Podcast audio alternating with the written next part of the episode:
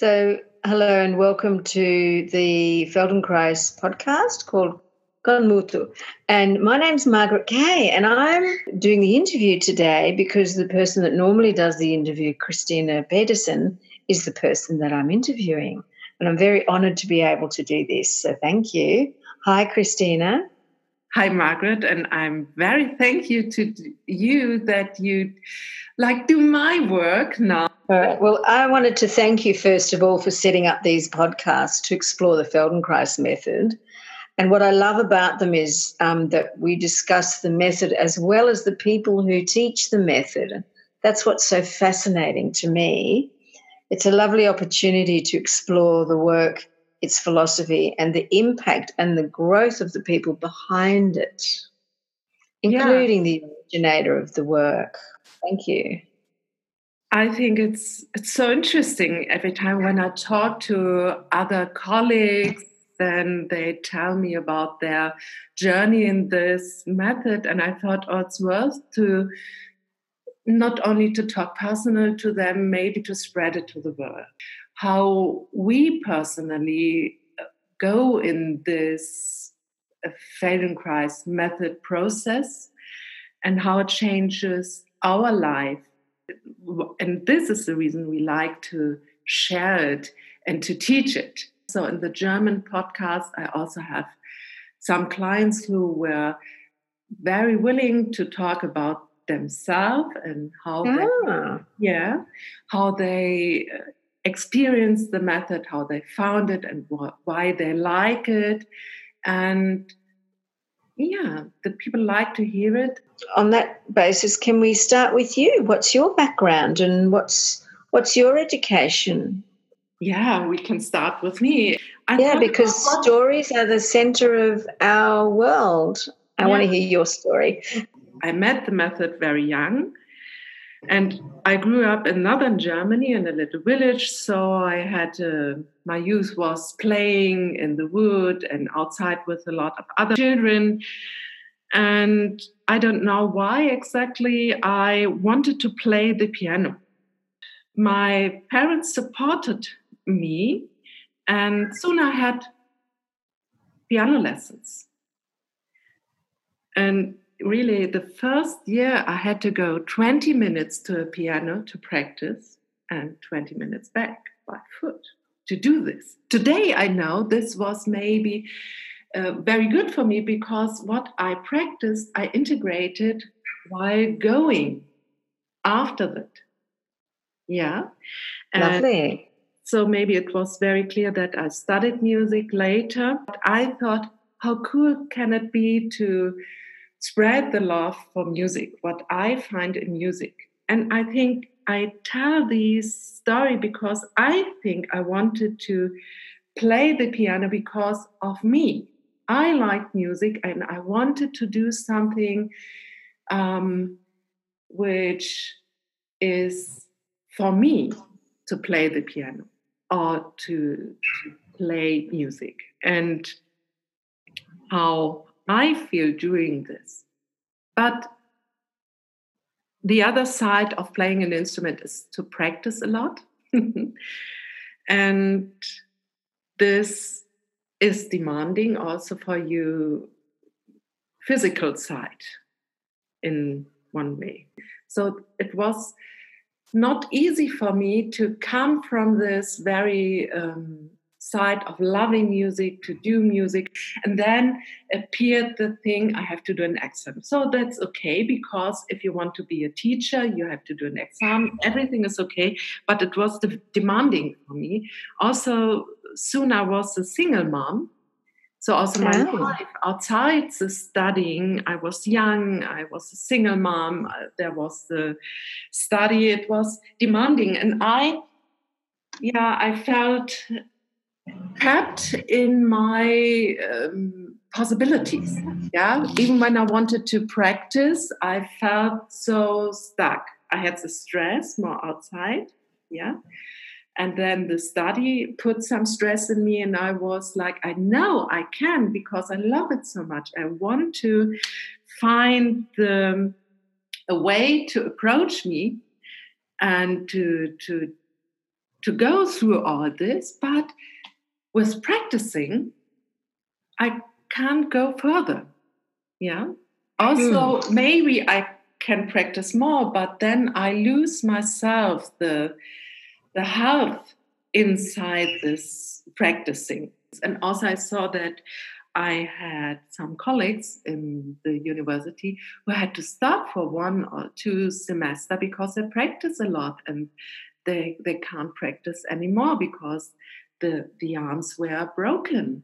And I, for me, it was very clear I don't want to go there. And then also I studied not only to be a teacher for in schools or for playing the piano. I wanted also to to know about how to teach elementary musical um, education.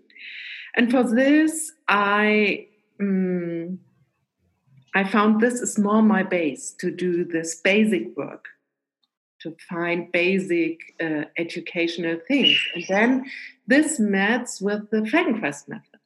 Yeah, that you you go to the very beginning where are the roots of everything are. Yeah, but how did you encounter the Feldenkrais method? Because you said you were very young.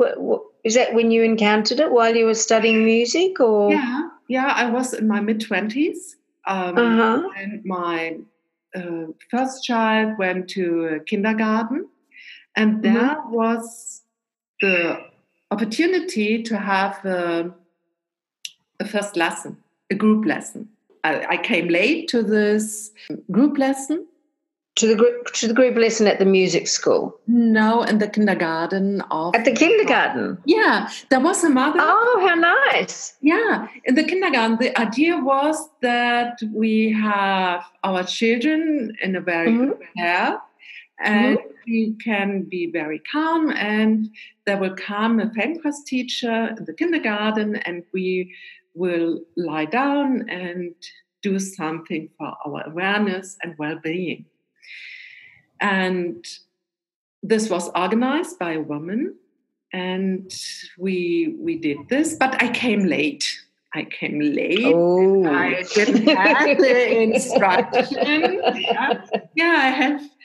I was on my bike and I have to go 45 minutes to this kindergarten. So sometimes, yeah, I was late. So I lie down and I didn't have the, yeah, the talking before. And yeah, you know. So you didn't know what you were coming across. You just lay down and.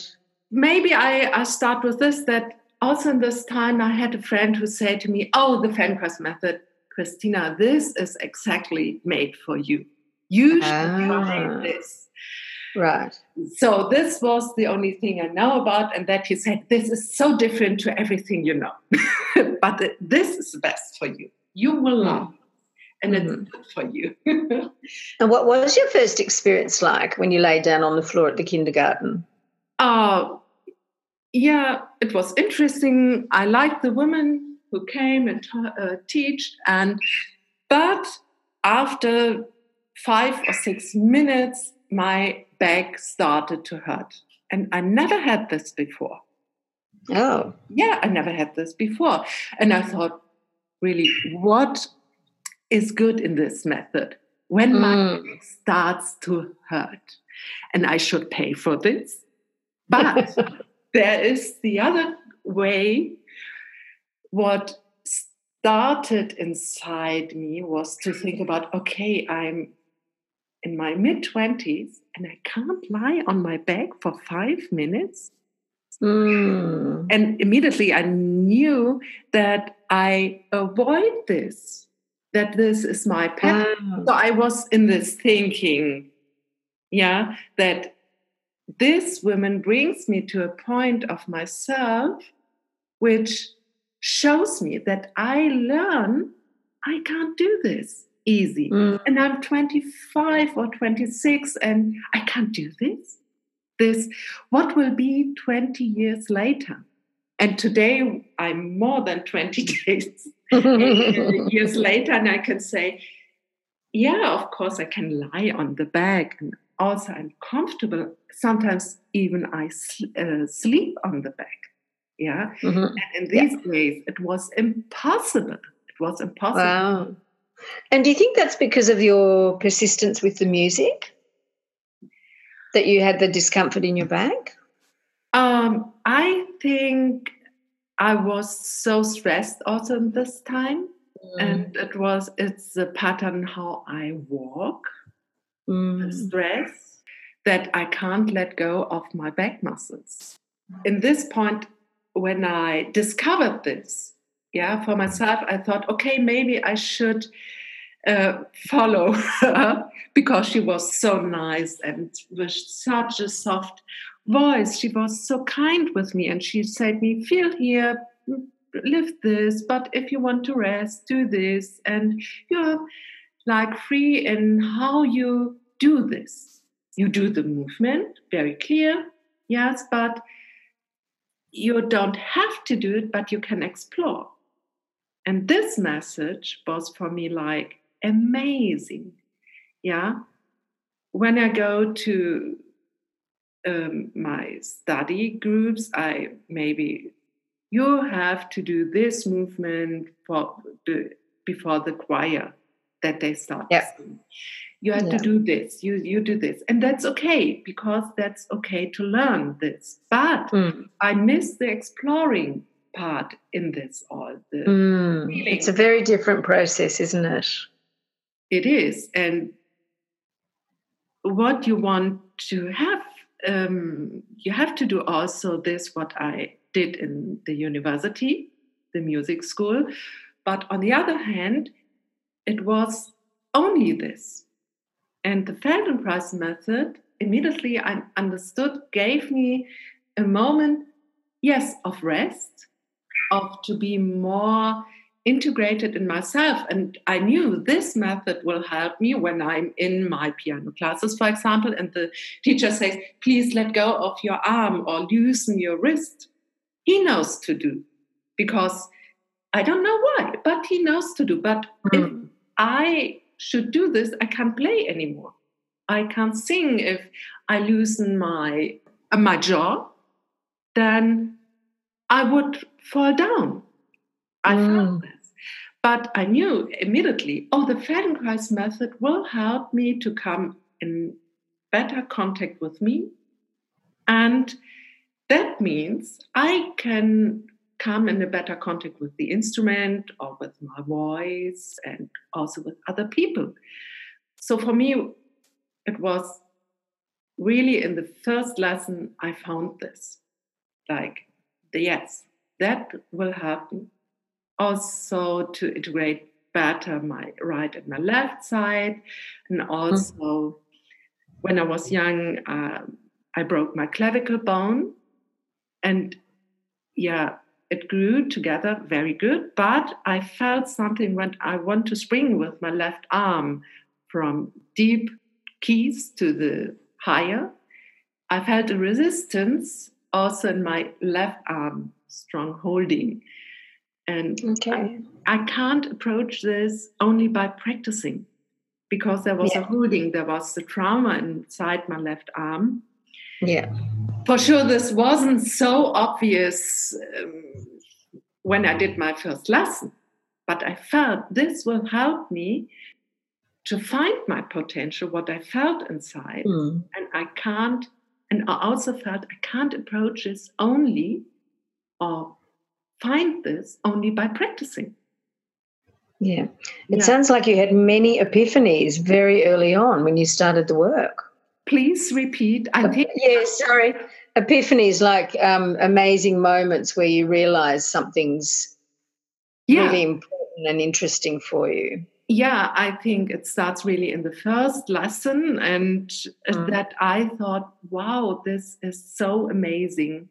And mm. really, the friend was right. And thank you mm. to the friend. Yeah. This was. And did you did you go and continue with the classes? Yeah, I I went to the classes. You know, in these times also came two other children, but I went to my private classes.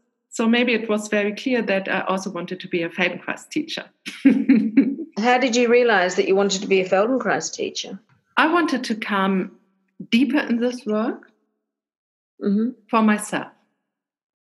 And how did it benefit your music?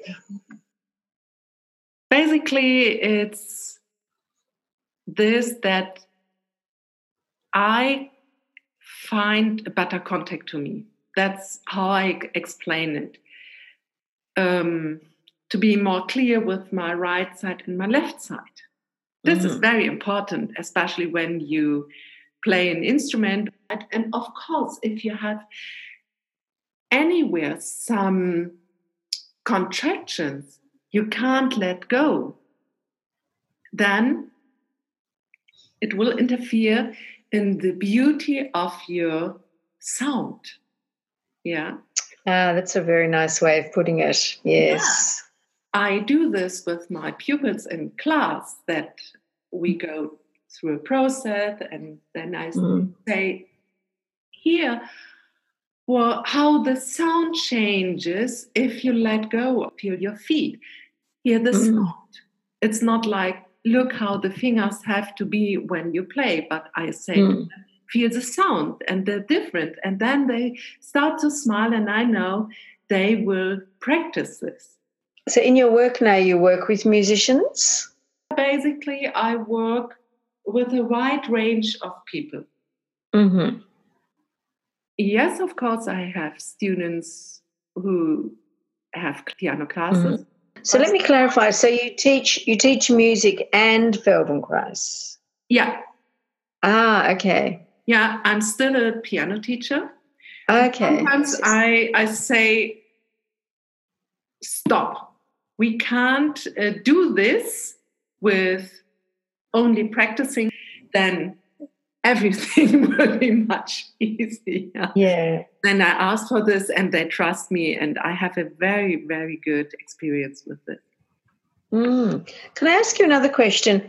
Um, what about with the singing? How did it benefit your singing? And do you work with with uh, people who use their voice as in, as performers? I love to work with the voice, and Mhm. I think all the breathing lessons Moshe Feldenkrais created are so well to do for singers or for every person because it will support our voice, our breathing, and breathing is the base of everything. And it's so funny that uh, you asked me this because I also prepared a lesson about breathing. Oh, great! I love this so much. And if you study singing, there's a special technique which is sometimes not so much the natural way of singing, or you use yourself in a way which is based in yourself, of course. But to find again the very natural uh, breathing again yeah. um, that it can organize by itself how it is meant to be without Yeah. thinking about something I'd li- I want to get onto the breathing lesson, but I've got a couple more questions first. I'm curious if, um, because what part of the discussion with different people about their teaching and the way that they work with Feldenkrais, I'm curious if you found your particular way to work with Feldenkrais in group classes and individual classes. Because everyone has slightly different styles, I've noticed. Yeah, I think since the beginning, I like to explain about what we do and why we do this and what is the thinking maybe behind this when they appear. Why did Moshe Feldenkrais put this together like this? I found it helpful. We find a language. Also, I introduce them to some things that maybe, oh, this lesson starts with the hands. So this we call in the Feldenkrais method this is distal, and then we go from the hands uh, further. You feel the lower arm, the upper arm, and then you reach out to feel how it is connected to your inside. So this is the proximal part. So we're reaching from outside to mm. inside, and that we call distal to proximal. And for example, if you do have a, a breathing lesson, this is mm-hmm. mainly very proximal. That means it's more inside in the center of you. And maybe you feel then to the end. What does it do to your back, to your feet, how you stand, or the tension in your hands? So mm. I discuss these things that we go also after that to through a process that I I offer to think around. I like to talk also about the lesson and to give an insight what is the thinking behind it I think that's marvelous. I think um, I, I do something a little bit similar at times, but what I think is fascinating is people are curious, and yes, we do want them to sense themselves, but we also, uh, in different teachings of the Feldenkrais work, some people say don't talk to people because we want them to be so immersed. But I find people are very, very um, grateful, and it enhances their curiosity when we explain some elements of it. Yeah. So they mainly they are grown up. They went to uh, educational thing. I want to catch up them where they are. They yeah. are used to think and not so be only in the feelings. And this maybe also brings some fears to them that they feel, oh, it has such an impact to me. But why? because they are used to think like this. And I also know that after a while, maybe when they are one or two years in the group lessons, they calm down. They smile when the new people in the group are asking a lot, and they sometimes say, You will see, you will see, they do like this job for me, and you will see it will come, and, and this uh, thing. But there's also didactical thinking inside me that thinks I want to catch up them where they are. Yeah. Yeah. Interesting. That's, that's the idea behind it. Mm, very interesting. Yeah. And before we move on to the ATM, do you think that there's some special advantages for some people in this work? For everyone. okay. for everyone. It's the truth. But I think it's good for people who are at a point in their life or they are used to think they want to discover something. Yeah. Mm. Um, and you have to trust yourself that you can do something for yourself. Yeah. Yeah. Yeah, that's the thing that to think about oh this came um, because i used myself in this way and maybe i can find another way yeah so on that point should we start and have an awareness through movement lesson? No i'm ready. Okay. So what position should we be in for the breathing lesson? Yeah i thought about it would be interesting to explore the breathing and standing. Yeah, it's breathing, but how it is connected to yeah to ourself in the action of lifting the arm. Oh, okay. Okay. Sounds but, interesting. Yeah, but I um, also want to say if you're very tired or you have some issues in standing, you can do this also in sitting. And every time during the lesson, you can sit down and stay with the lesson. Also, if you want to have a rest, you can lie down on the floor and adapt to the lesson or do only the rest. So please stand on both feet and you lift the right arm in the direction of the ceiling and you look at the right hand.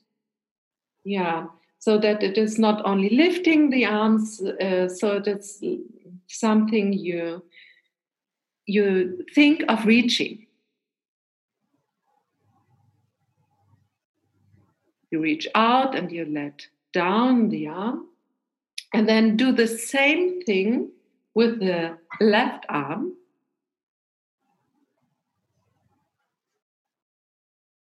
As you reach out to, to an apple in an apple tree or something you want to reach above you.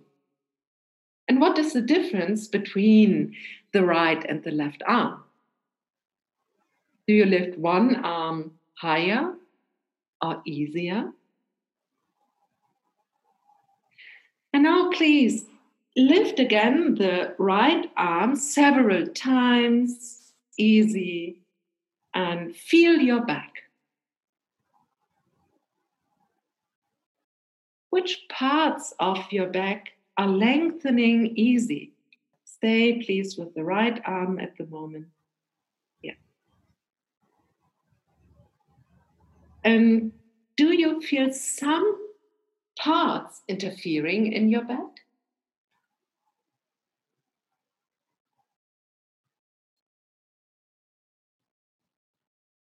And lift again the left arm several times. Feel your back.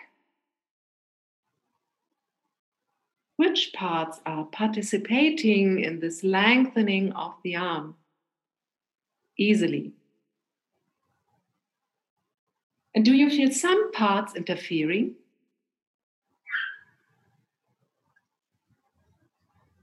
Okay. Rest a moment.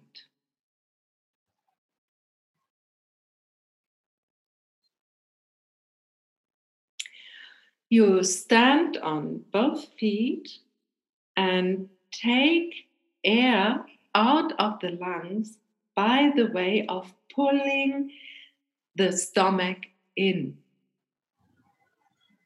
So you push the stomach in when you breathe out.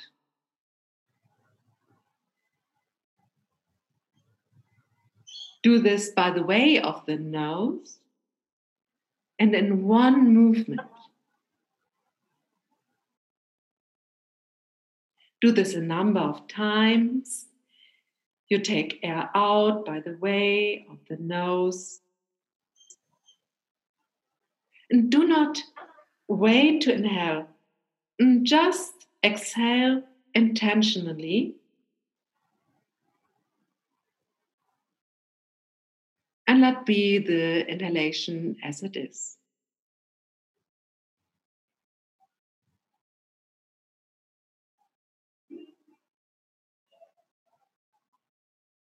So you leave it alone and you do it again.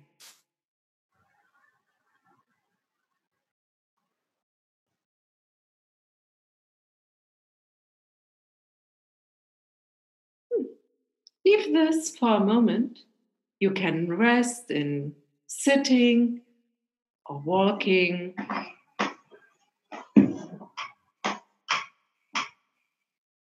You only rest for a moment.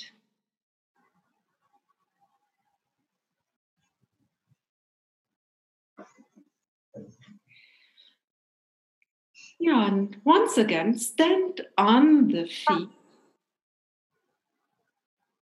Um, pull in the stomach and take air out by the way of the nose with the mouth closed. Just make a push and let it go. Push and let go.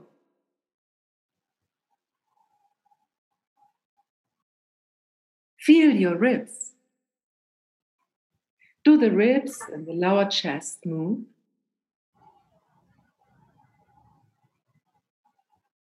Feel your diaphragm.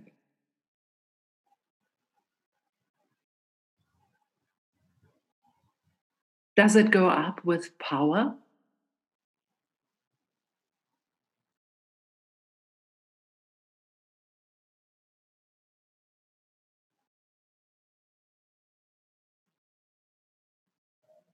Leave it alone and breathe regularly. You can stand or sit down.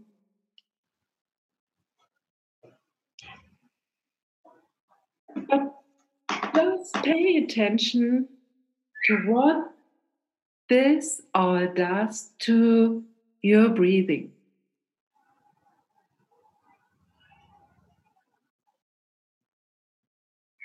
Allow yourself to inhale without forcing.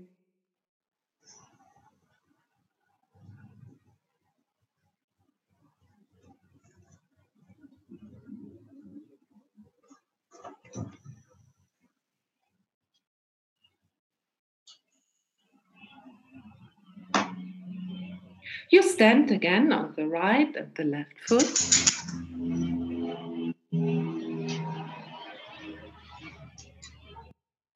And now do the opposite. Place the hands on the lower part of your stomach, both in front, below your navel.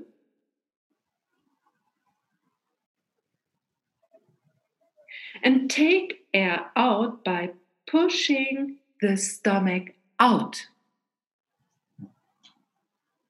Allow the air to go out and push the stomach so it will expand underneath the hands.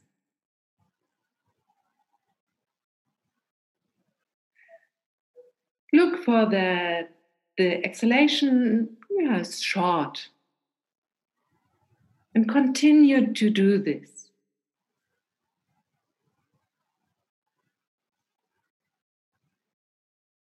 Pay attention to your stomach and the ribs.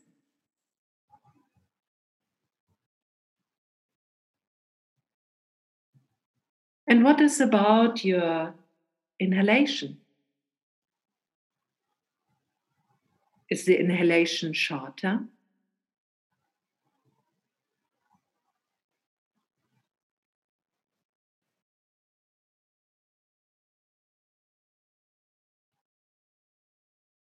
And you continue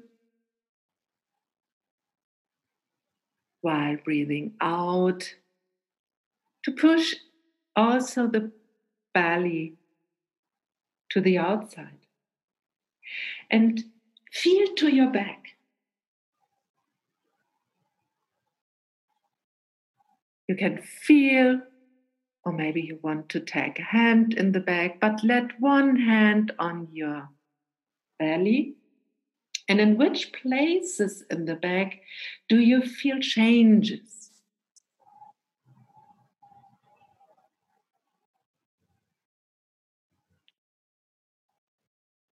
In your senses, pay attention to which places of the back.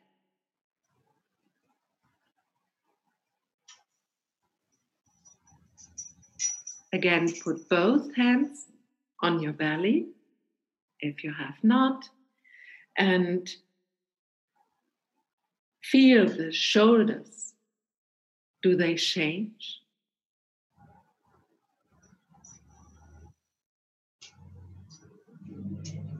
And do you feel some change in the pelvis?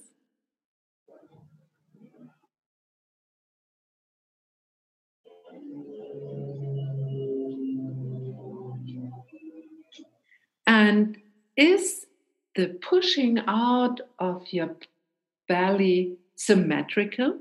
So equal on either side?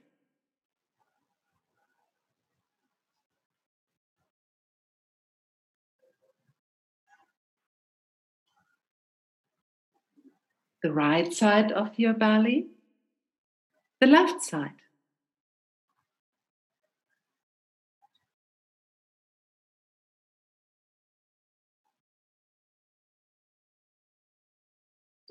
Leave it alone a moment. You can sit or walk.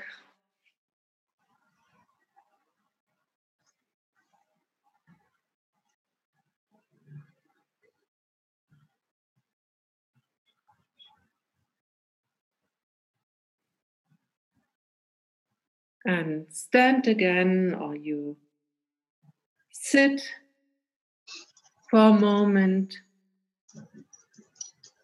It's now it's a part of resting and feeling and standing or sitting. And pay attention to what this does to the length of the inhalation.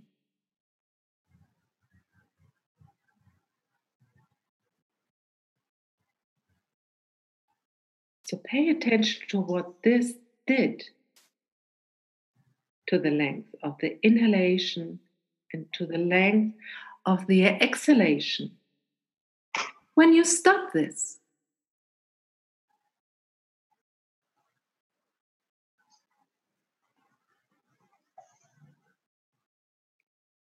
you see immediately when you stop the inhalation becomes different from before.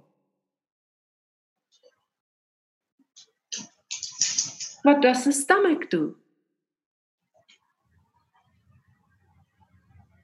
It does not do any of the movements that you did. When the air goes out, the stomach goes a bit in, and when air comes in, the stomach goes out a bit.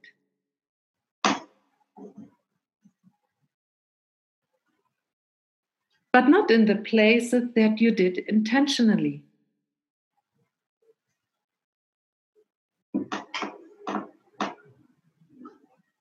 In the places that you did intentionally, you contracted muscles that are not directly related to your breathing.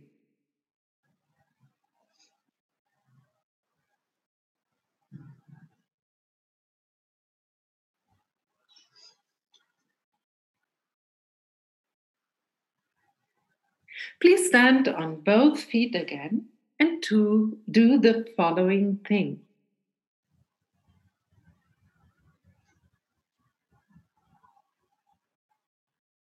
Take air out while pulling the stomach in as before. Then let it go and the inhalation happen. Next time, push the stomach forward. That means to do once this and once that movement.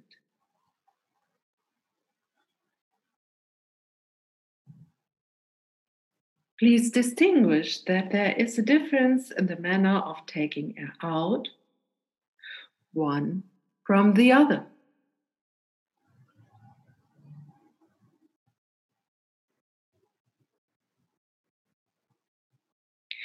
Now do this movement powerfully. And do not deal with the inhalation. Pull the stomach in and take air out. And push the stomach out and take out the air. And let be the inhalation really done automatically.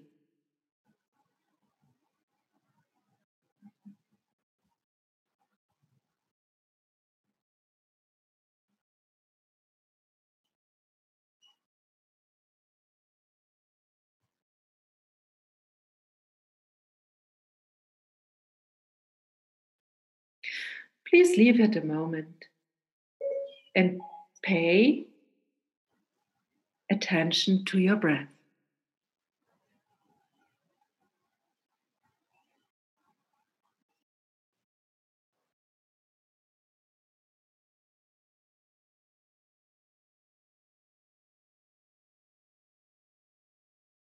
Please stand on the feet once again And once again, do these two movements alternately, but this time very softly, very gently.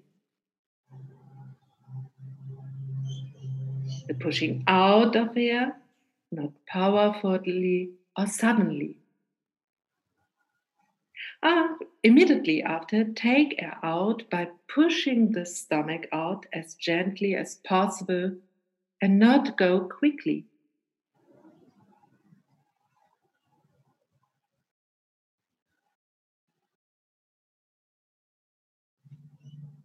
And pay attention to what this does to the inhalation.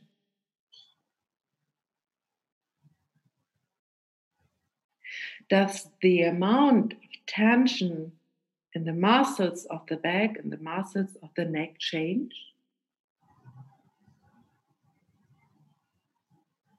Do you feel some release of these muscles?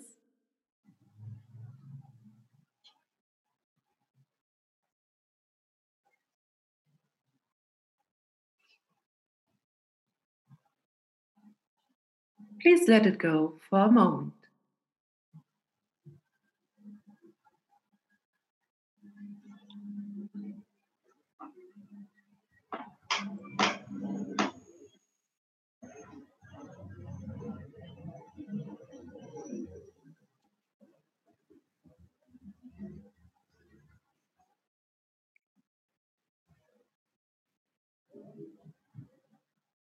Feel your breath, your chest,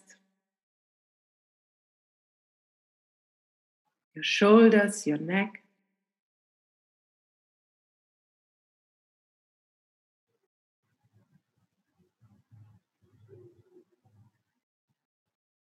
Let go around your attention also to your pelvis.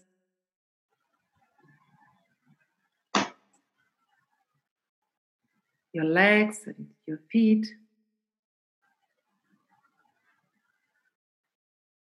Ja, und your neck and head.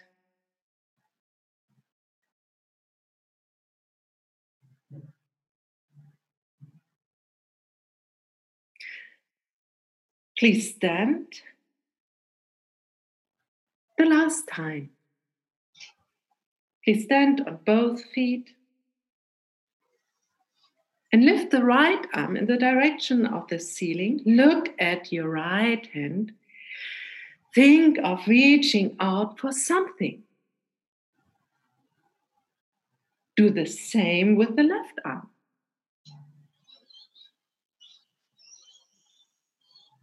What is the difference between them? Do you lift one arm higher or easier? Do you lift both arms now higher or easier?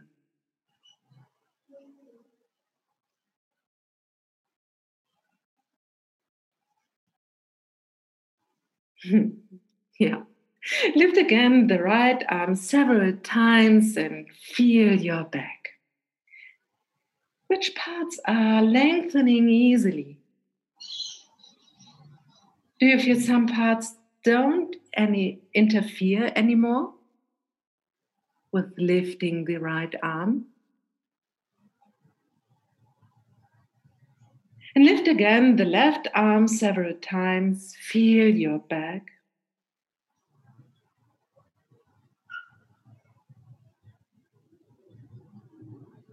which parts are lengthening easily and which are parts don't any interfere anymore.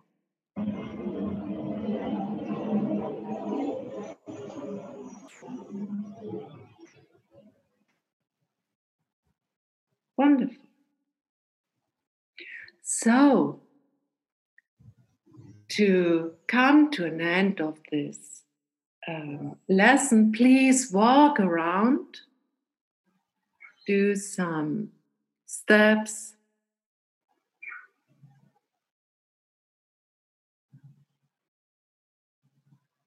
And that's it.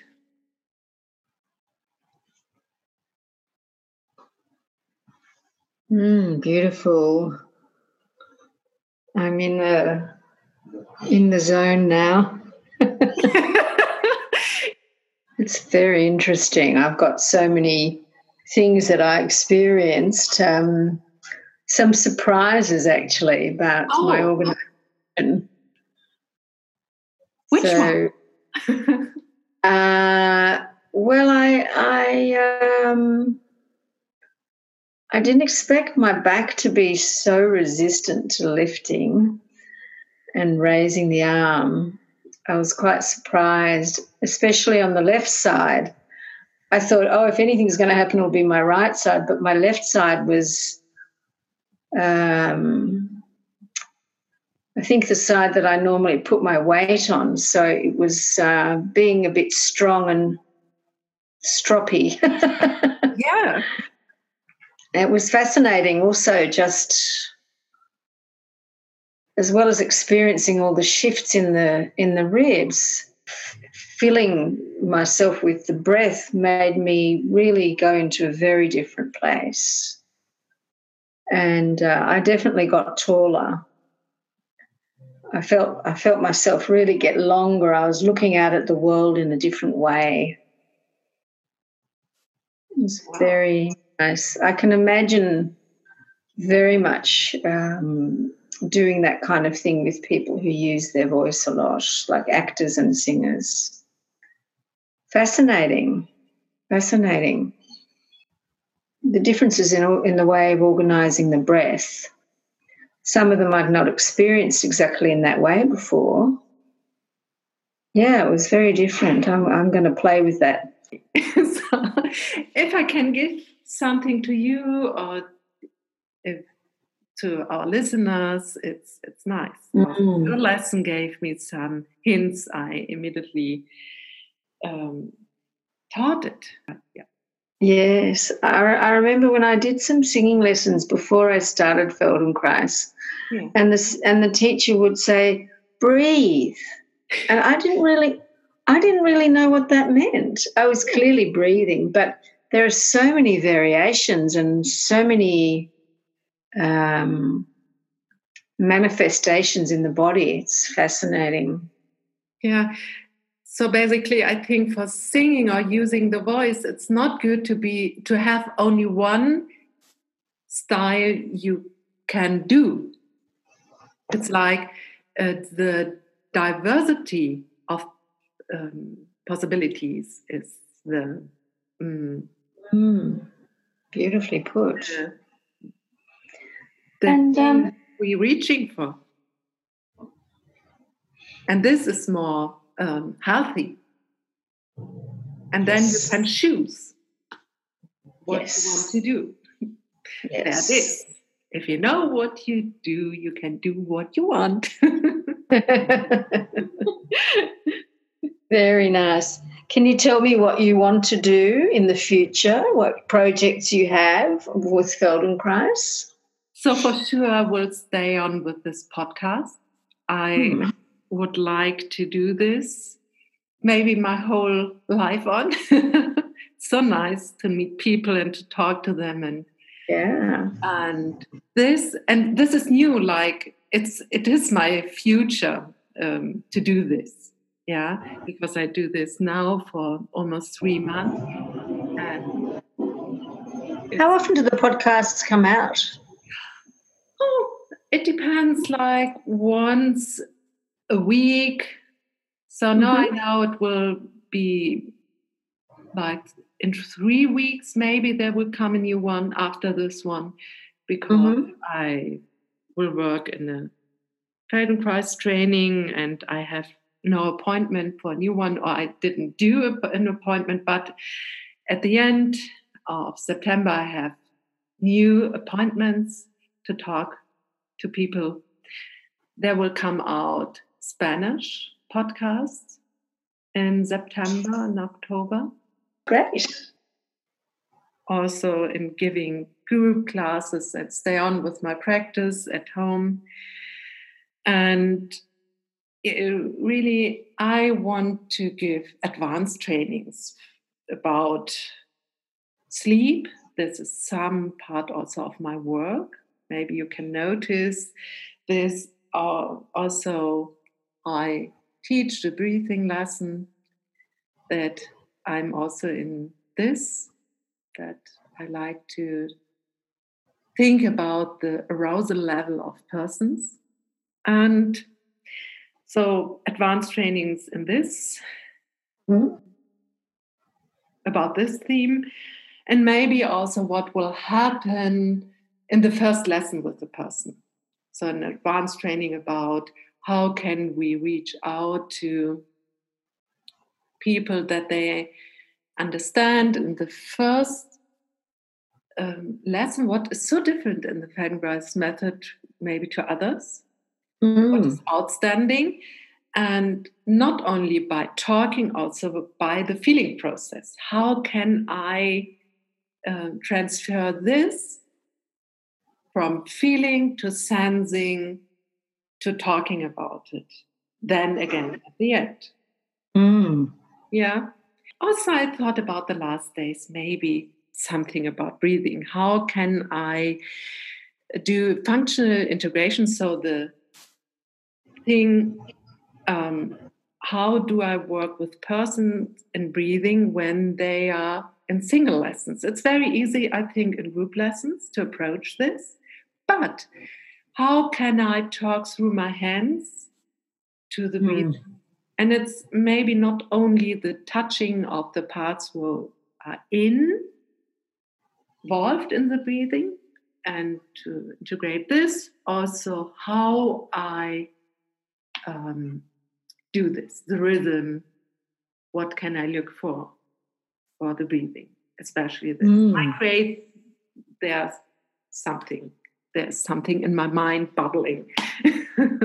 Wonderful since I was in my training, I wanted to be part of Feldenkrais trainings. This was my desire, not so much in the thinking of like a career, but to be part. So I love to be a mentor in the Madrid 2 training. And then, yeah, and then it, goes on. And I regularly work in Feldenkrais trainings.